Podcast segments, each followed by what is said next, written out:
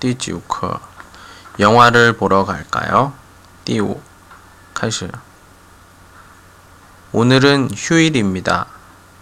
우리들은 옆집 하숙생과 축구 시합을 하기로 했습니다. 미선 씨도 우리 팀입니다.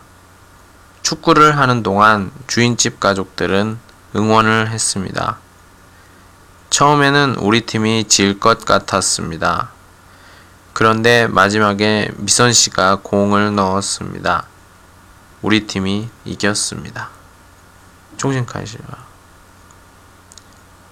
오늘은 휴일입니다. 우리들은 옆집 하숙생과 축구 시합을 하기로 했습니다. 미선 씨도 우리 팀입니다. 축구를 하는 동안 주인집 가족들은 응원을 했습니다. 처음에는 우리 팀이 질 것 같았습니다.